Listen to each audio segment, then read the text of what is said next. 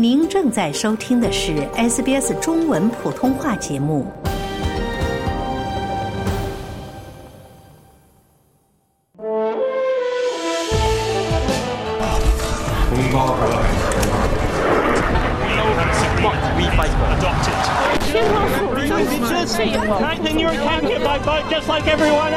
时政社会，文化经贸，以华人的声音谈澳洲，以澳洲的视角看世界。时政热线栏目正在行动，每周三早上八点半到九点播出。听众朋友您好，欢迎您继续收听 SBS 普通话广播为您带来的正在行动听众热线节目，我是刘俊杰。大家早上好，我是谢欣。提醒我们看到哈，作为新的选举承诺呢，新州将尝试允许药剂师更新避孕药处方以及开具治疗尿路感染的处方。嗯，前面也提到，虽然说新州两党包括联邦卫生部长呢都表示支持这个计划哈，昨天新闻也有提到，嗯，但不是所有的医生呢都是持相同的一个看法。那药剂师可以开部分的处方药，听众朋友，结合您自己的就医的经历，您怎么来看待这样的一个试点？非常欢迎您参与我们正在进行的正在行动听众热线节目，热线电话依然是一三零零七九九三二三一三零零七九九三二三，来分享您的经历和看法。那么接下来我们先为您简要的回顾一下这个改革试点的内容哈。嗯，新州州长多米尼克·佩洛特承诺呢，如果在三月份的州选举中连得以连任的话呢，将进行一项价值五百万澳元的试点，允许药剂师呢更新避孕药处方，并开具治疗尿路感染的处方药物。佩洛特呢在周一的这个竞选活动中呢，宣布了这一试点。嗯，同时我们也看到新州工党领导人科明斯呢也表示支持这个计划，但是我们前面也提到，不是所有的医生都是持同样的观点。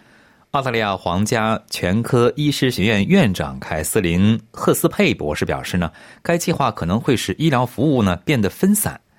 他说呢，这个分散的，包括药剂师和医生都不知道对方开的是什么药。嗯，就是如果说没有一个可能需要联网，彼此知道他一个就医的经历用过什么药哈，那他是怎么说呢？他说如果有问题，我们应该看了怎么来解决它，让我们在全国范围内来解决。那么同时，澳大利亚皇家全科医师学院的副院长布鲁斯维尔特博士呢，把这样的一个举措描述为不能从根本上解决问题的，用了一个词儿叫“创可贴式的临时解决方案”。他担心病人能不能够拿到或者获得最适合他们的这个避孕的方案。嗯，他说呢，我们认为这对女性的健康来说是一个倒退的步骤。目前的医疗护理标准是长效可逆避孕药，这些药呢都不能由药剂师开具。他说呢，由于药剂师无法获得其他形式的避孕药呢。呃，担心病人无法获得，甚至无法了解，还有这些选择。嗯，前面提到了提到了这个两党的新州两党领导人，包括卫生部长都支持。那我们来看看联邦卫生部长马克巴特勒，他呢对于允许药剂师开避孕药目前的这种尝试是表示欢迎的。他认为呢，这个是解决了医疗保健限制的创新方案。他说，各个州呢都在找这种创新的办法。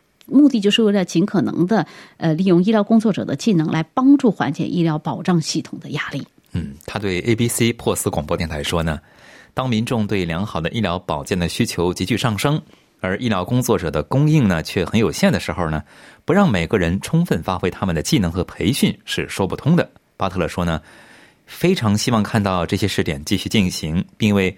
更聪明和更有效的使用我们的医疗队伍呢，建立证据基础。嗯，这目的说是把一些分散到药房去，但是维尔特博士说，药房其实人手也不够，不会有劳动力来帮助缓解前面卫生部长提到的这种压力。澳大利亚医学协会的副主席丹尼尔·麦克穆伦博士表示呢，他对这一宣布呢感到这个是引用的哈，非常失望。他说呢，药品监管机构治疗用品管理局呢。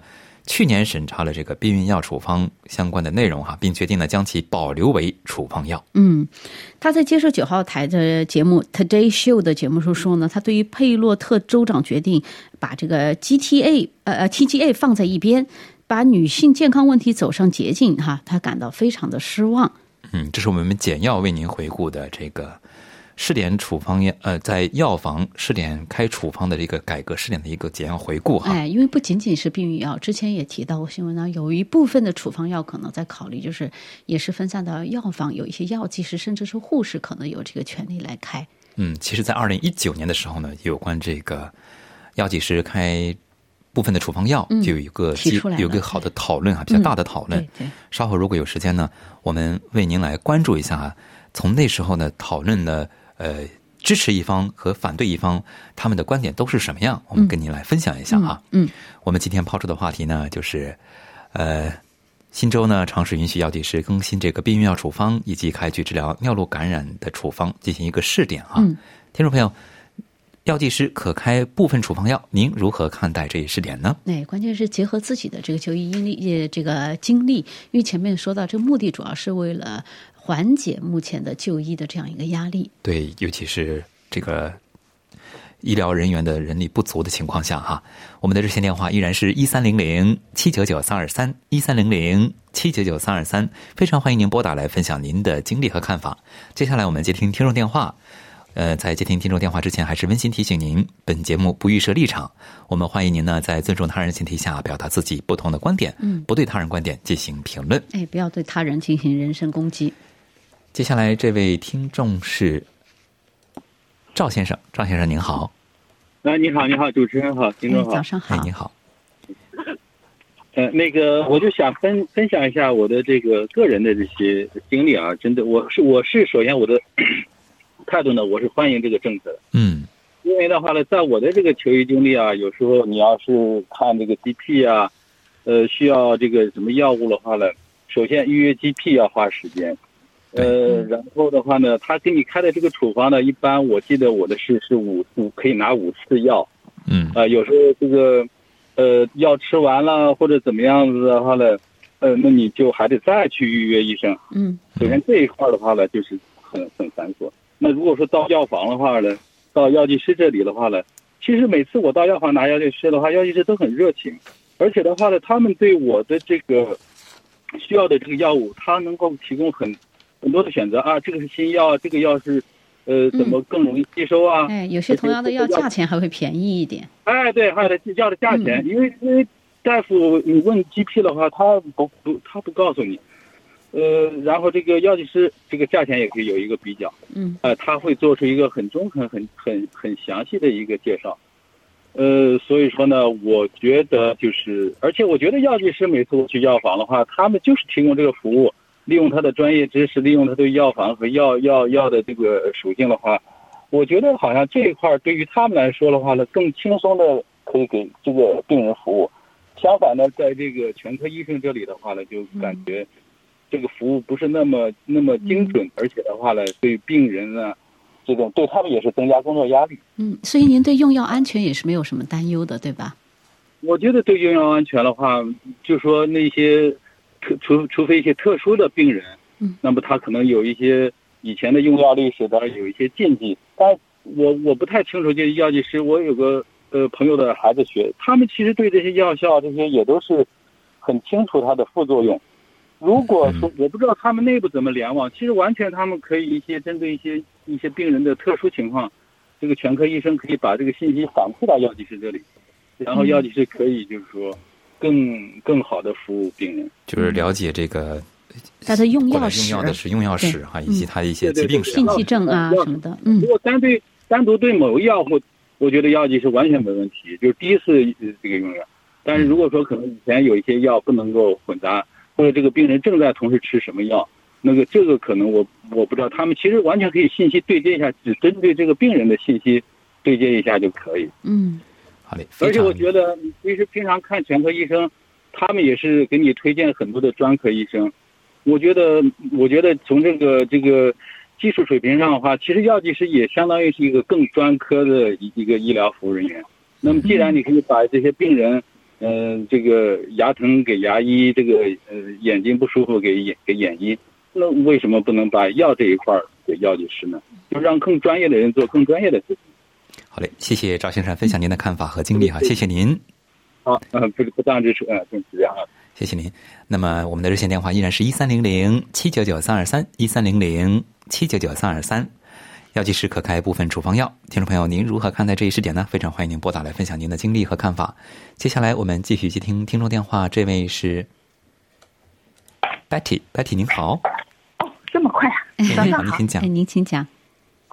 我还是蛮赞成的，因为呃，这个有一些呃小小的，就像你说的那个尿度呃，就是呃尿度感染了那些，我觉得应该是，因为有时候这里就有个麻烦。有一次呢，就是我经历过星期六星，就是刚好是周末，嗯，就是有一点这方面的问题。但是呢，这呃，但是呢，你要去看医生看 GP，他就他就没办法，需要预约是吧我，呃啊，需要预约是吧？还是？不是不是，他你就是预约了很急的预约，医生说我周末我没办法跟你验尿，你还是要去急诊室。好家伙，去急诊室排几个小时为了验尿，然后其实这些这些感染的之类，就是去药房叫药剂师开点那些消炎药，马上就解决了。但是你要是，我就觉得无形中就加大，就是说像这些验尿啊、照肺啊那些，就是咳嗽啊，周末的时候你要去急诊才能做，然后呢就加大了急诊室的压力。我还是挺赞成药剂师能有这方面的，就是一些比如说那些小小感染的那些处方药，我还是觉得挺喜欢的。嗯，好嘞，谢谢白铁分享您的看法和嗯经历，哈而且。结合自己的经历哈，，谢谢您。嗯，听众朋友，欢迎您继续拨打热线电话一三零零七九九三二三一三零零七九九三二三来，嗯，分享您对药剂师可部分开处方药的这一试点的看法，以及分享您的经历哈。接下来继续接听听众电话，这位是赵先生，赵先生您好，哎，是我吗？哎，是您，您请讲。啊，是这样啊，这个这个医医医生和药剂师啊，呃，我们这个问题是两党都同意了，那那看样子是没没办法挡挡这关了。但是呢，这个上面医生呢有很多反对的意见，我们也听到了。但同时呢，我们也没有听到的另一方面一两点，就一是药剂师他们有什么说法没说，第二呢，就是支持这条方面的医生的意见没听说过，没听到过，也不知道他们什么观点。但是就我个人的个人的观点呢，我是不赞同这样子的做法的。呃，其实如果有替代方案的话呢，是可以考虑；但如果没有替代方案，这是不可以的。因为我们去看医生开药，它是两两个部分。第一，我们是药呢，不是说是为了吃药，药是为了治病，而病呢是由医生去看出来的。也就是说，因为有了这个病，所以再去吃药，是这么个这么个关系。那么看病这件事情呢，非常非常复杂，它跟药剂师的完全不是一样的东西，所以不能混在一起。这混这两个东西混不到一起去，药剂师和医生不能混在一起。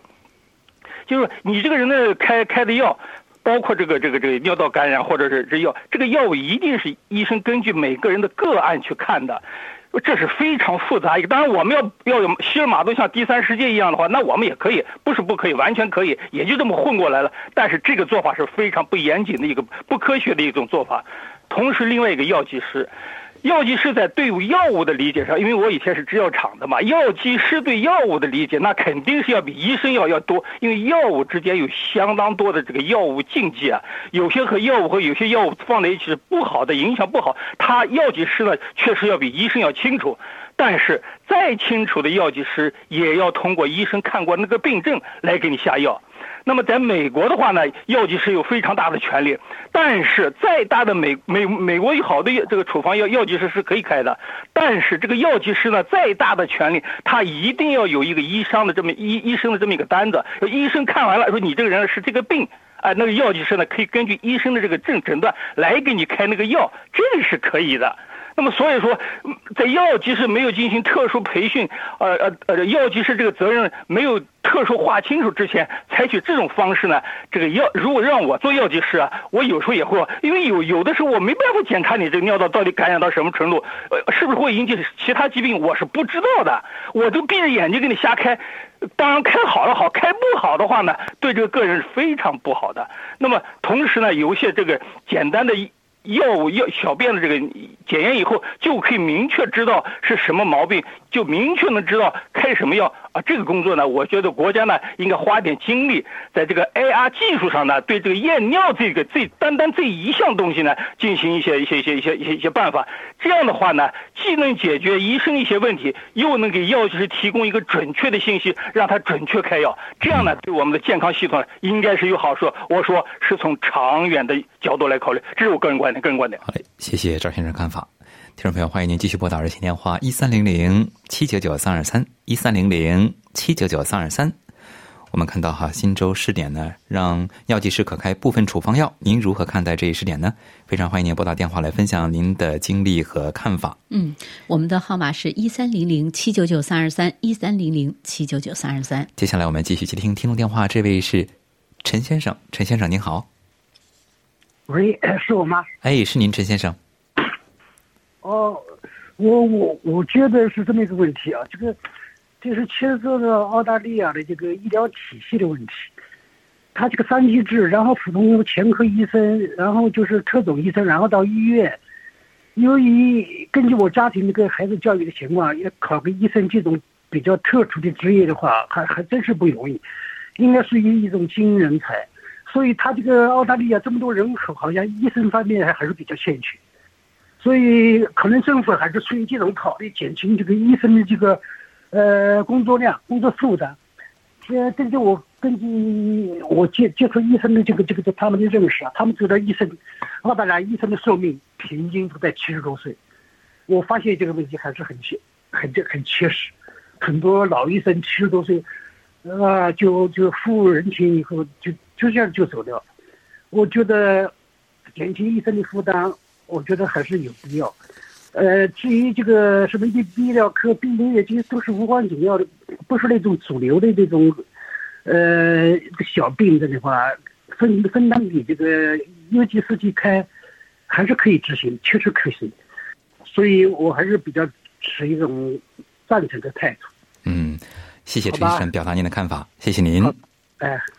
听众朋友，欢迎您继续拨打热线电话一三零零七九九三二三一三零零七九九三二三，来就药剂师可开部分处方药试点，您如何看待？分享您的经历和看法。接下来我们继续接听，这位听众是朱女士，朱女士您好。哦，啊，你好，你好。我我觉得啊，叫那个护士开药简直是乱来。药剂师。哎，药剂师也不行啊！这个，你知道吗？澳洲的医生呐，医疗事故很多的。我认识的几个朋友都是的，一个腰间盘突出，他们说这是一个小小的手术，结果他做了以后，那个细菌呢跑到骨头里头，然后他就残废了，不能走路，要用要用那个什么东西来，这是很糟糕的。怎么还有一个朋友，他那个呃膀胱说有一个小瘤，结果开了以后，那个尿就老老是挺不住，这个是是糟糕。还有一个孩子肾不通，结果开了以后，这个变弱智了，那个孩子没有智力了。那个他妈妈呢，不知道肩膀怎么痛，结果开了以后，现在连切菜都不能切了，这很。医生都这么多事故，你还要药剂师什么护士，这个乱来了。我觉得我在香港，我们在中国在哪里都没有听过这样的，就是澳大利亚这个才是有这样的。好，谢谢大家。谢谢朱女士表达您的看法，听众朋友，欢迎您继续收听 SBS 广播中文普通话节目为您带来的正在行动听众热线节目。我们看到啊。新州呢将试点药剂师可开部分处方药，听众朋友，您如何看待这一试点？嗯，依然可以拨打热线电话一三零零七九九三二三一三零零七九九三二三，结合自己的经历来分享您的观点和看法。接下来我们继续接听听众电话，这位是 Alice，Alice 您好。哎，你好。你好。我只是说，呃，我在新闻上听到那个呃药剂师药房那边的声音。他们就说，如果是这样子的话，呃，他们的员工的工作量就工作天数就会减少。嗯，就是说他们的 profit 就会少，为为就是说员工只是员工上班的次天数就会缩少了。嗯，就是人员短缺的问题，对吧？会凸显。啊，我当时也听不不是很清楚，反正就是说，病人看了医生，带到药房拿药，它是有一个时间段的，是吗？如果我们直直接到药房去买药，那么买完药以后，就是不用经过医生这一个这一天两天，那么员工的工作量就会挤在一块，或者是看看看。嗯，您怎么看这个试点呢？我我觉得 Panadol 这么简单还可以，呃，好像 Panadol 不需要处方，对，就会加重了那个有些有些有些药啊，是只能够是服三天就一定要停，如果不停的话就有出事，所以这一些呢，呃，药房的员工一定要很明白、很清楚的告诉那个那个那个买药的人，所以这个。不妥当，我觉得。好嘞，谢谢爱丽丝分享您的看法和经历，好，谢谢您。接下来我们继续接听听众电话，这位是陈先生，陈先生您好。喂，陈先生，您可以听到说话吗？好，我们接听下面一位听众，这位是 James，James 您好。哎，你好，主持人呐，您好。哎，我我觉得呢是可以的，因为现在很多那些，嗯。那些医生的话呢，什么很短缺啊啊怎么样？那么大多数老人呢，都是那些糖尿病啊、血压高啊，都是医生写一个纸条去买药啊，啊看看那个检验单啊。可能那个药房的药剂师，其实他每一种药的功能和效果怎么样吃呢？给医生还还明白的。因为新的药一出来的话呢，有时候医生都要打电话给这个药剂师的。我好几个都说：“哎呀，现在有的新药啊，啊，药厂寄的他，他也不知道，都是要查的。但是呢，药剂师呢很明白，所以呢，他这样的减压了那个医生。因为大多数老人都是长期这些慢性病啊那种东西的话呢，药剂师的给那个医生还明白。”所以药剂师呢，每一次呢，我去买药或者是什么样，都很详细的，饭前饭后啊，啊，睡觉前吃啊，他给那个医生，医生呢就有时候就模模糊糊的，有时候开的药呢太严重呢，他就马上打电话给那个医生，是这个病人需不需要这么重的药啊？吃这么多片，所以呢，药剂师其实呢，相当于呢，那个。药厂里面的研究人员发发发发那个量给那个啊病人，所以他给医生还还传统，因为过去的药呢，现在发展到七八代呀，已经很新的药没有副作用的，那些医生还是写着那些很旧的药，那就副作用就大，就没有更新那个资料。好嘞。所以呢，我觉得药剂师啊，其实啊。相当于一个医生一样的这么这么好的了，它的作用不要忽视了那个药剂师啊，开开药买药这么这么轻易的，药剂师很严重的。你住院的时候啊，问你平常吃什么药，几种药合起来不可以的，有副作用的，甚至很危险的。所以呢，给那个医生还设置啊很好，甚至有时候负责任呐，要你带着所有你吃过的药，同时要吃的。安排你什么时候吃这种，不可以问再吃。医生没有这么尝试的，就是哎呀写写，这个医生写写，他写了以后，上一次写了那个药，还别的药又写上去，其实是同样一种啊，好像心脏的药，那么他写了好几种下去，那么连续吸、重复吸。好嘞，谢谢詹姆斯分享您的经历和看法，谢谢您。那么接下来我们继续接听听众电话，这位是蓝女士，蓝女士您好。喂，你好。你好，您请讲。请讲。嗯，我支持政府的这个决定。嗯。而且我想应该再扩大一些他的权利，比如慢性病常服的药，前列腺啦、降糖药啦、降那个血压的药啦，这些实际家庭医生那里，呃，那个错了，呃，药剂师那里他有去买药的记录。嗯。有时，呃，会忘了买药。星期六、星期天全科医生不上班，你就开不到开不到药。那我曾经遇过一次，我就到那个呃药剂师那里去跟他借一盒药，他查了以后我的记录，他有了他就借给我了。然后全科医生上班，我去补了那个呃处方，再给嗯那个药剂师。所以，这个，呃，这个是一个方面。另外一个就是像这样的举措呢，就节约了家庭医生的时间，也为患者节约了开支。现在不是已经开始收费了吗？嗯。嗯，我们现在看一次费要收八十、一百二啊，这样，所以为我们的这个很负担很沉重的。嗯。所以我很支持。谢谢。好嘞，谢谢兰女士分享您的经历和看法，谢谢您。接下来我们接听下面一位听众，这位是陈先生，陈先生您好。哎，大家好。